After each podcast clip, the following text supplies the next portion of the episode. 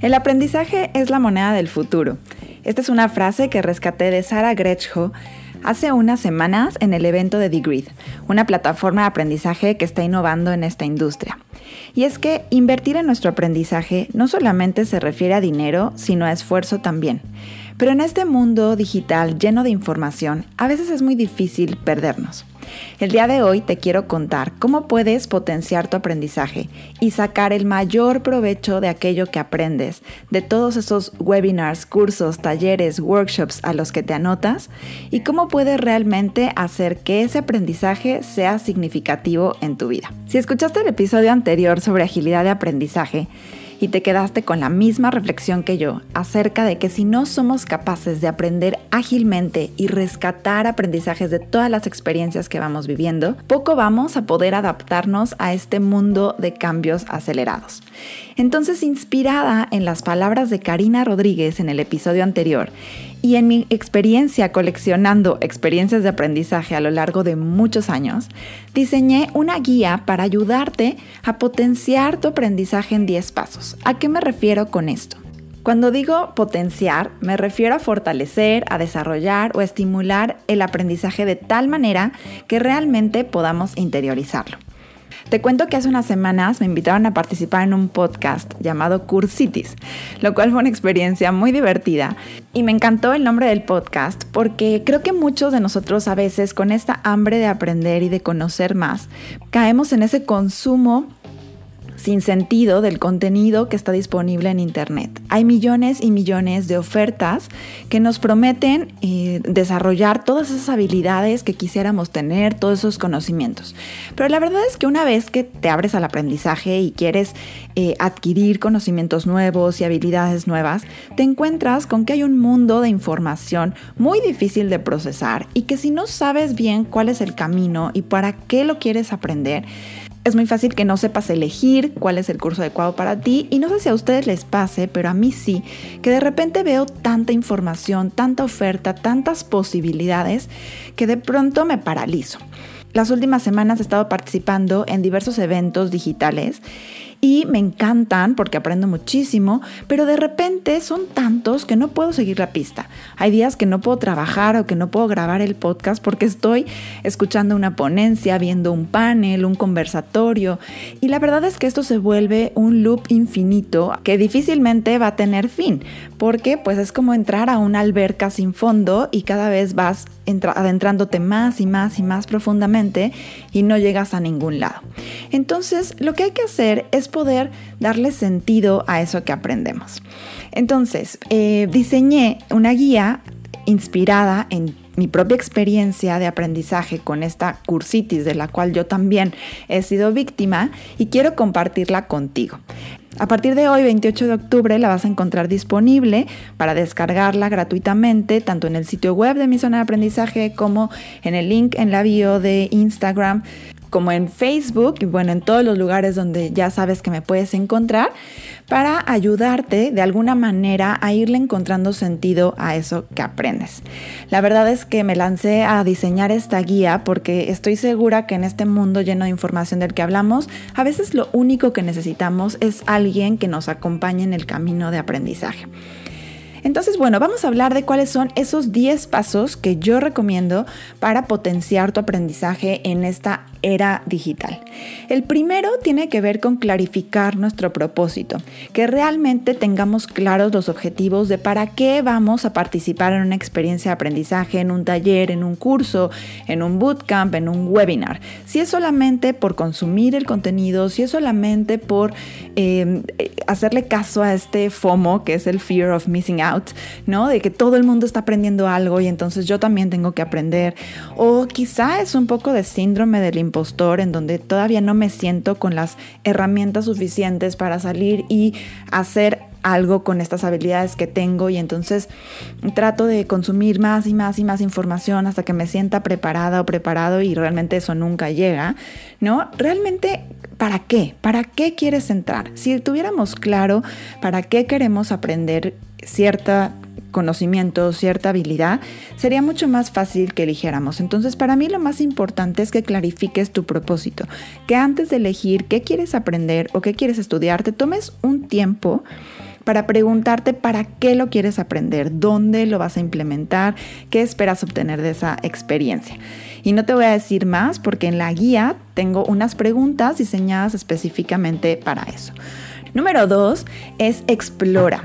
Si no tienes claridad de para qué quieres estudiar o qué, o qué quieres conocer todavía, pues entonces date chance de explorar. La exploración es lo mejor que te puede pasar. Entonces puedes empezar por explorar distintas fuentes de aprendizaje, libros, podcasts, eh, cursos en línea, webinars, etcétera, de diversos temas y vayas poco a poco encontrando cuáles son aquellos más afines a ti, cuáles son aquellas experiencias que realmente te hacen aprender algo y no solamente te pierdas por ahí recibiendo y recibiendo información, porque ese es el riesgo en este mundo de la información, que nos perdamos allá adentro y que no sepamos identificar. Entonces sí, vayámonos a explorar, pongámonos el gorro de explorador y eh, salgamos al mundo a, descubrir qué tiene que ofrecer eh, otras personas, qué tienen que ofrecer otras instituciones, pero sobre todo que vayas pudiendo rescatar ahí tú cómo te sientes con respecto a esas experiencias. Número tres, tendría que ser conoce pero primero conócete a ti. ¿Cómo aprendes tú mejor? ¿Cuáles fueron aquellas experiencias, por ejemplo, en el pasado, cuando ibas a la escuela, cuando tuviste, participaste en una actividad que te gustó muchísimo? Conócete tú, ¿cómo aprendes mejor? ¿Qué tipo de contenido te atrae más? Trata de poner en claro cuáles son los momentos del día en que te es más fácil eh, recibir información o interiorizarla, si te sirve compartir con alguien, si te gusta más hacerlo en solitario, si te gusta hacerlo de manera digital o presencial.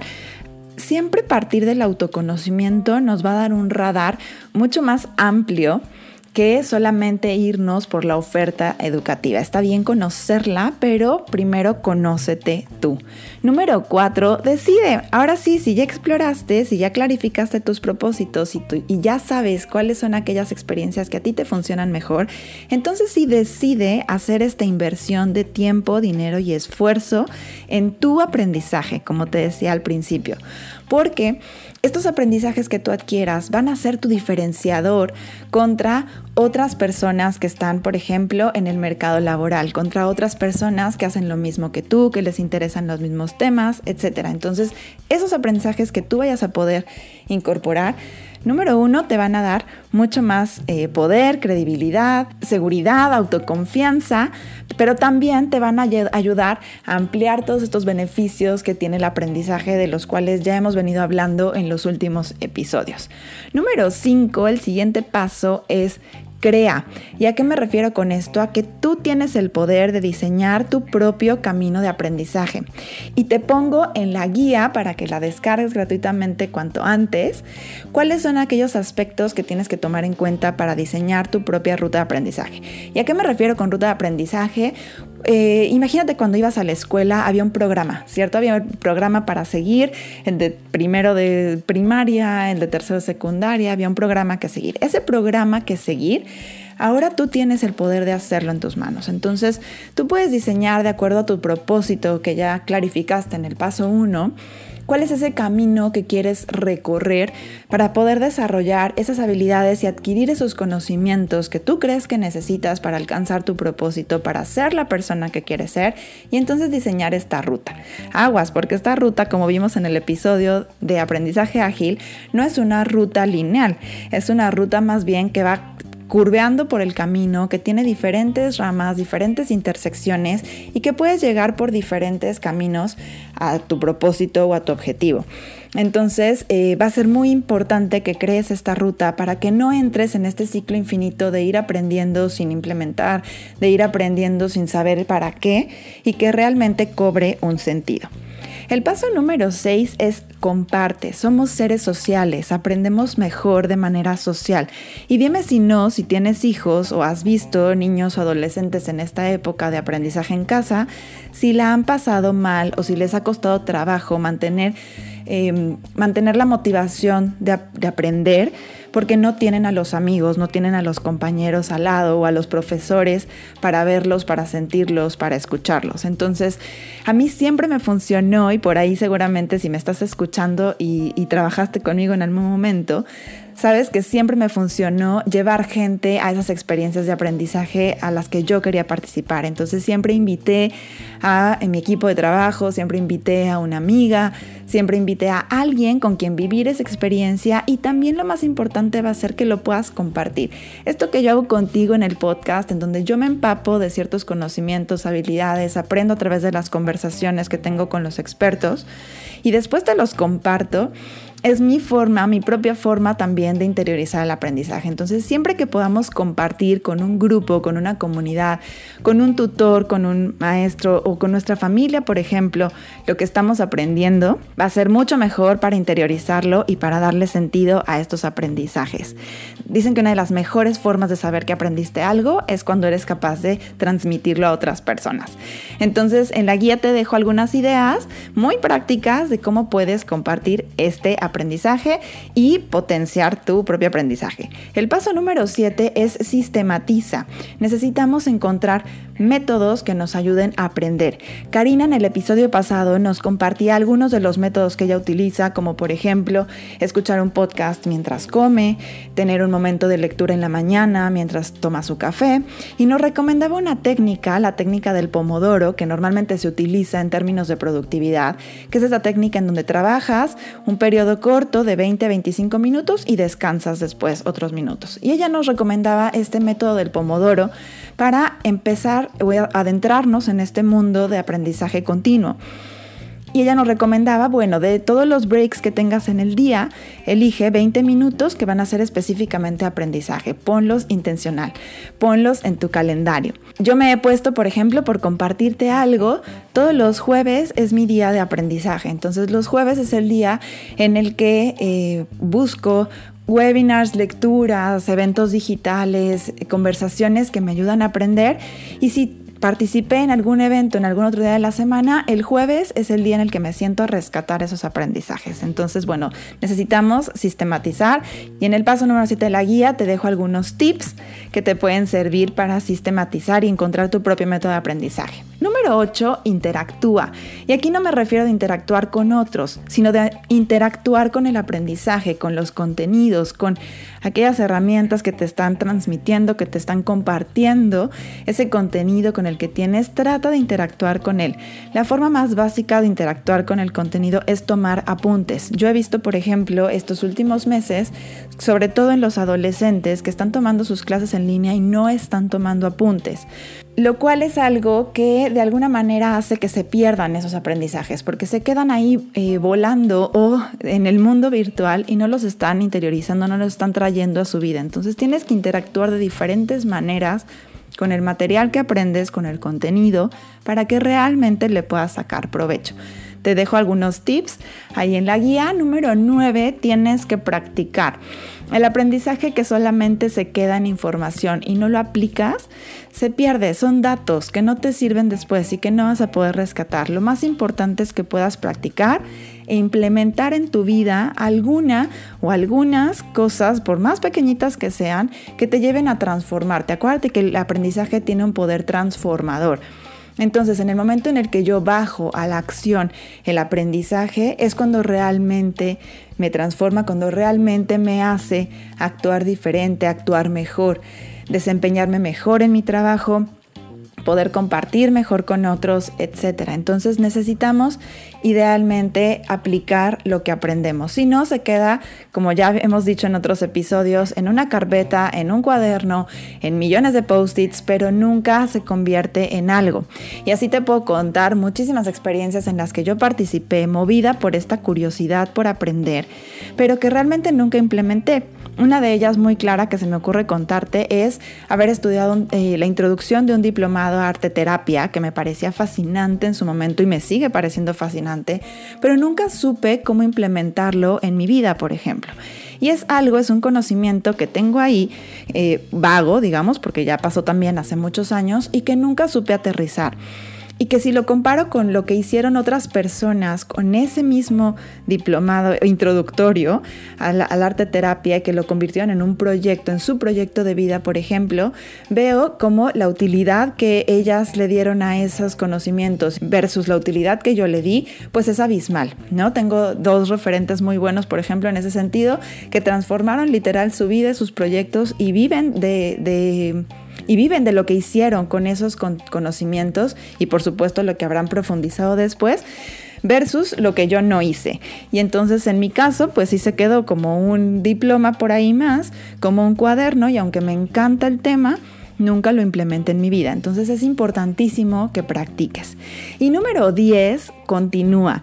Necesitas poner el aprendizaje al centro de tu vida para que continuamente estés aprendiendo y sigas con este loop. Entonces, eh, te recapitulo los 10 pasos que necesitas para potenciar tu aprendizaje.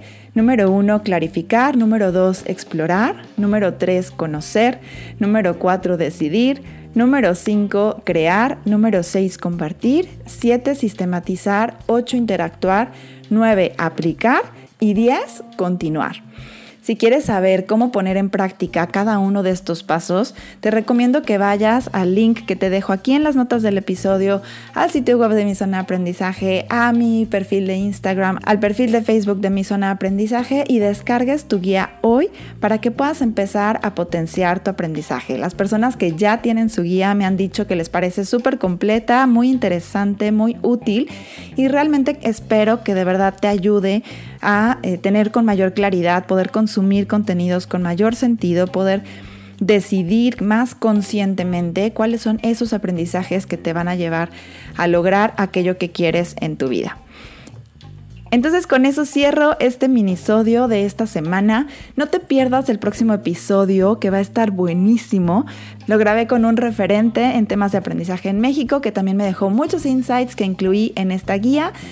Entonces, bueno, déjame tus comentarios en cualquiera de las vías por las que ya sabes que nos podemos contactar, la cuenta de Instagram arroba cris-educoach, puedes entrar al sitio web de mi zona de aprendizaje.com y dejarme un comentario, puedes escribirme un correo a cris.mizonadeaprendizaje.gmail.com o si ya estás suscrito a la newsletter, cuando la recibas, puedes ponerle responder al correo y ahí anotarme tus comentarios. Me encantará saber qué opinas. Acuérdate que este es un espacio de diálogo y de Así que si tú no compartes lo que recibes de acá, pues difícilmente vamos a poder generar un diálogo. Entonces te agradezco muchísimo que hayas escuchado. Deseo que descargues tu guía, que te sirva muchísimo y que me cuentes si te ayuda a potenciar tu aprendizaje. Yo soy Cris Menchaca y te recuerdo que sin reflexión no hay aprendizaje. Nos escuchamos la próxima semana.